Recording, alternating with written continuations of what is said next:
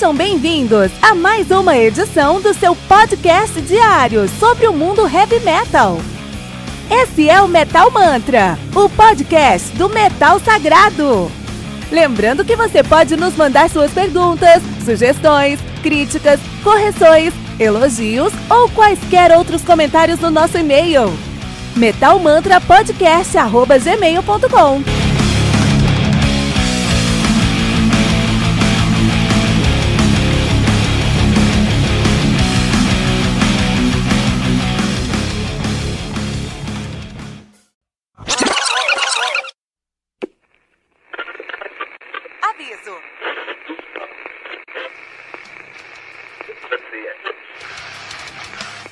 Antes de começar, avisamos que todo o conteúdo do Metal Mantra é Creative Commons. Por isso, músicas, links e podcasts citados nesse programa estão na descrição desse episódio. E caso você ouça algum barulho estranho durante esse episódio, não se assuste. Isso acontece porque eu estou gravando esse programa na rua. Só mais uma mágica que o Encore FM fez acontecer.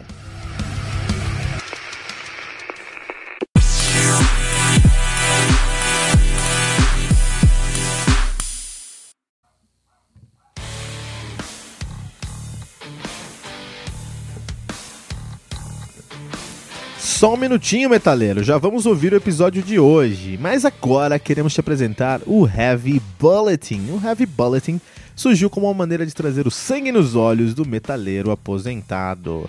Mas o que é o metaleiro aposentado? É o cara que na adolescência ouvia muito heavy metal, tinha cabelo grande, tocava numa banda e depois de um tempo a escola acabou, veio o vestibular, a faculdade, o trabalho, o IPVA do carro, o casamento, o apartamento, os filhos, os boletos, a academia, enfim, tá osso, né? Eu sei disso porque eu passo por isso também, mas eu nunca quis deixar a paixão que eu tenho pelo heavy metal morrer. E assim, eu comecei o meu podcast para falar sobre um álbum novo de heavy metal todos os dias. E para isso, eu tive que desenvolver uma curadoria, um processo interno para conseguir me manter a par das novidades do mundo do metal. E com esse processo eu lancei 300 episódios entre janeiro e abril de 2019. Vou repetir isso, tá? 300 episódios em 4 meses. A maioria dos podcasts de heavy metal não chegou no episódio 200 ainda, com um ou dois anos de atividade. E isso só foi possível por conta do meu processo interno de curadoria. E é essa curadoria que eu acredito que é o modelo de monetização que eu sempre busquei. É uma forma de entregar muito mais para o meu ouvinte do que eu estou pedindo em retorno. Porque eu sei que contribuir com o Metal Mantra representa um sacrifício e um voto de confiança. E a minha resposta para essa paixão do meu ouvinte é o Heavy Bulletin, o seu guia definitivo para o mundo do heavy metal. O Heavy Bulletin é uma newsletter semanal que você vai receber no seu WhatsApp com quatro colunas. Uma coluna de lançamentos, com nove álbuns que saíram naquela semana, ou naquele mês, quando a semana estiver fraca de lançamento. Uma coluna de aniversário, com três álbuns que estão fazendo aniversário naquela semana. Uma coluna de garimpo, com três discos que são uma sugestão do Metal, do metal Mantra sempre fugindo do óbvio, e uma coluna especial, que conta com uma lista de seis discos, por exemplo, Power Metal canadense, Death Metal da Flórida ou Death and Roll americano. Todas essas sugestões vêm com uma capa, um texto descritivo e o link para o Spotify. Estamos falando de 21 discos que você pode ouvir todas as semanas, com selo de curadoria do Metal Mantra. E quanto é que isso vai custar? R$ 9,90 por mês. Isso mesmo, pouco mais de 10 centavos por disco. Esse é o modelo de se entregar muito mais do que estamos pedindo em retorno. 84 discos por mês por uma assinatura de R$ 9,90. E ainda mais que isso, nós não queremos que você dê nenhum pulo no escuro. Se você acessar agora o nosso projeto de financiamento coletivo no colabora.ai, você já pode conferir a nossa primeira edição aberta para todos. Essa edição tem todas as colunas e o cuidado que você vai encontrar em todas as próximas edições. Por isso, acesse agora mesmo o colabora.ai barra metalmantra e conheça o Heavy Bulletin, o seu guia definitivo para o mundo do heavy metal.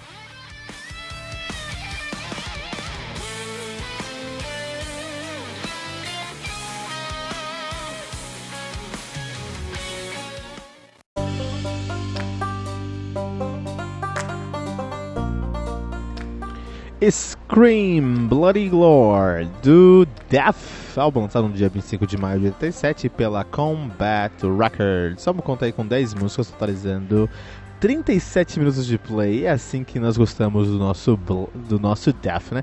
Eu gosto de Death assim como eu gosto de café preto, né? Então vamos lá. Uh, nós temos aí o Death, que é uma, uma das maiores bandas, pelo menos uma das bandas mais icônicas de Death Metal de fato progressive, uh, progressive death metal e até mais específico uh, o death metal da Flórida, né? É um som muito específico lá na Flórida, assim, é uma cena muito local, né? Os caras que são de Altamont Springs, na Flórida, já terminou, essa banda está terminada atualmente, não estão nativas, começaram em 84. Terminaram em 2001, né? E na verdade, de 83 e 84 assumiram o nome de Mantas, que é um puta nome, porque parece Metal Mantra, que é muito legal. Mas eles se chamavam Mantas e depois, que é um nome muito legal, depois eles mudaram para Death em 84, que acho que acaba sendo mais descritível. Mas é, não é muito é, comum, não é muito legal esse nome, porque é muito genérico, né? Tem muitas bandas de Death, e aí você fala, ah, Death, a banda Death, tem que sempre colocar a banda junto, né? Se fosse Mantis, seria mais é, classificável. Os caras têm uma discografia imensa, é uma das maiores discografias que eu já vi aqui no Metal Mantra, né? É muito simples de ser discutida, mas a discografia dos caras é, traz aí uma grande uma grande importância para pro, pro som dos caras. Então o que acontece? Eles sempre tiveram ali a grande é, é, tradição de é, alimentar a comunidade do death metal ali na Flórida com fitas cassete, né? Então, por exemplo, o seu primeiro álbum, o seu debut, é o Scream Bloody Glory, que a gente está falando aqui de 37, ano que eu nasci, então o Death nasceu assim como eu, isso é muito bom. Mas é, antes disso, antes disso, antes do Scream Bloody Glory, os caras lançaram, olha só, é, lançaram 13 cassetes com com é, é, os seus ensaios que eles chamam de rehearsal tapes. Lançaram 8 é, cassetes ao vivo, tá bom? Então 13 cassetes de ensaio e 8 cassetes ao vivo.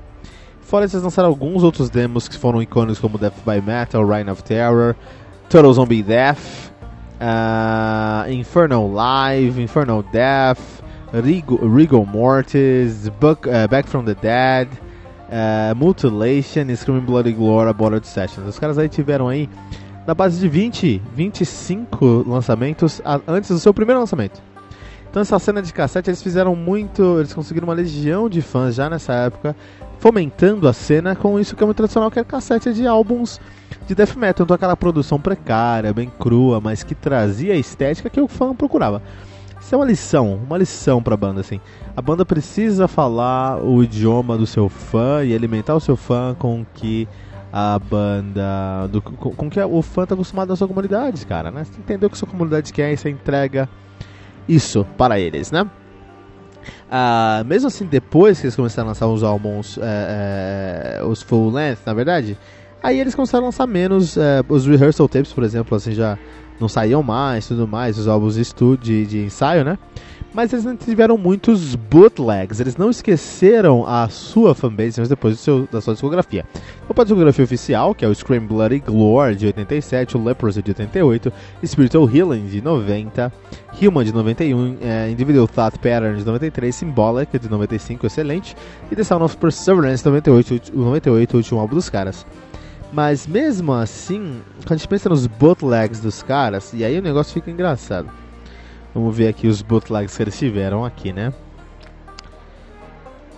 Então, ó, eles tiveram de bootleg, eles tiveram o Live at Ruby's Pub, The Face of Truth, Early Demos, Live at Horst, Baptized in Blood, Live in Stuttgart, The Final Gigs, Was Good For You Part 1, Reign of Terror Part 2, Death by Metal, um, Aggressive Thunder, How We Die, How We Die Part 2, Live in Stuttgart, Symphonic Technolo Technolo uh, Live at Trocadero, Spiritual Mutilation, Unforgotten Past, Live at Dyna Dynamo.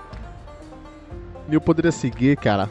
São centenas de bootlegs, centenas de bootlegs.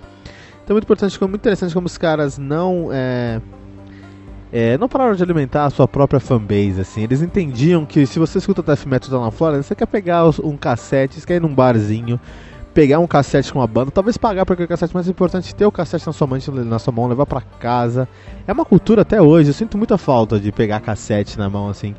E com as bandas, conhecer uma banda nova através daquele cassete, né? Eu, eu que cresci em Cotia, ali tínhamos um, um, bar chamado Incinerator. E um bar assim que você tinha ali o Crisium tocando, você tinha o, o, Imperial Devastation tocando, várias bandas tocando, e era muito comum você comprar fita cassete no final do show, assim, para conhecer a banda. Então isso é uma coisa muito. É, traz muita nostalgia pra mim e é uma coisa que fez parte da minha adolescência e eu consigo entender porque o, o Def nunca esqueceu isso para os seus fãs. Parabéns para eles isso. A banda que teve o seu último line-up conhecido como um, uh, Chuck Schuldiner na guitarra e no vocal, um dos maiores gênios da música, né? Falecido em 2001, Scott Klendeman no baixo, Richard Christie na bateria e Shannon Ham na guitarra. Olha que interessante aí, né? Uh, e é isso, cara. O Scream, Scream Bloody Gore é o primeiro álbum dos caras, o primeiro full length dos caras, então traz muito daquela estética que você pode imaginar quando você pensa em death metal underground.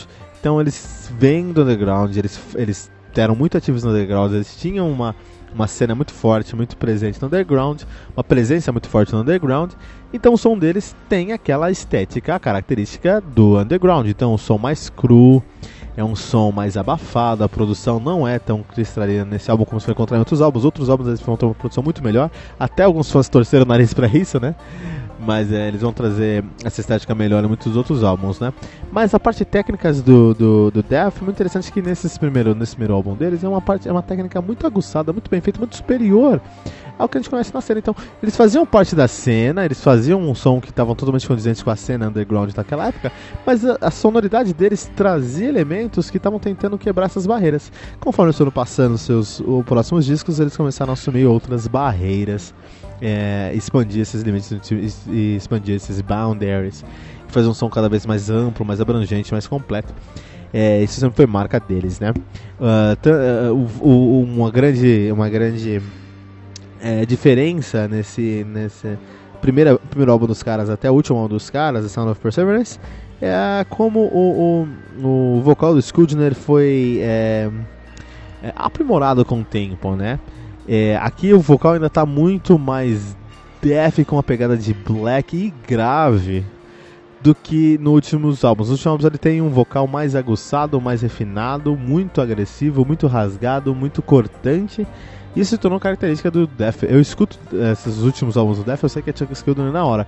O primeiro álbum dos caras não tinham tantas identidades, eles perdiam um pouquinho dessa personalidade, até porque estavam desenvolvendo isso ainda, né? É, então acho que o único ponto assim que eu traria como ressalva, mas é um álbum historicamente muito importante. Tem que pensar que esse aqui não é o primeiro álbum dos caras. Tem que pensar que esse aqui é o 25 álbum dos caras, depois de 26, depois de 25 demos naquela cena. Então os caras estavam acostumados a lançar conteúdo e eles consideraram esse conteúdo diferente, um marco para começar a carreira deles. Isso é muito interessante. É, pra gente ser discutido aqui no Metal Mantra, Death, Scream, Bloody Gore. Tem que ouvir para se conhecer a história do death metal. E a, a, capa desse álbum é muito bonita, vai ficar muito bonita na, na capa do episódio aqui, a capa desse álbum aqui, ok? Metal Mantra com Scream Bloody Gore do Death.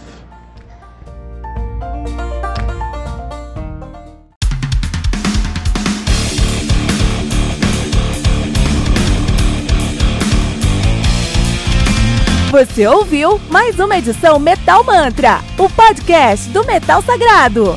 Apresentação Kilton Fernandes. Não deixe de compartilhar a palavra do metal compartilhando esse episódio, usando a hashtag Metal Mantra.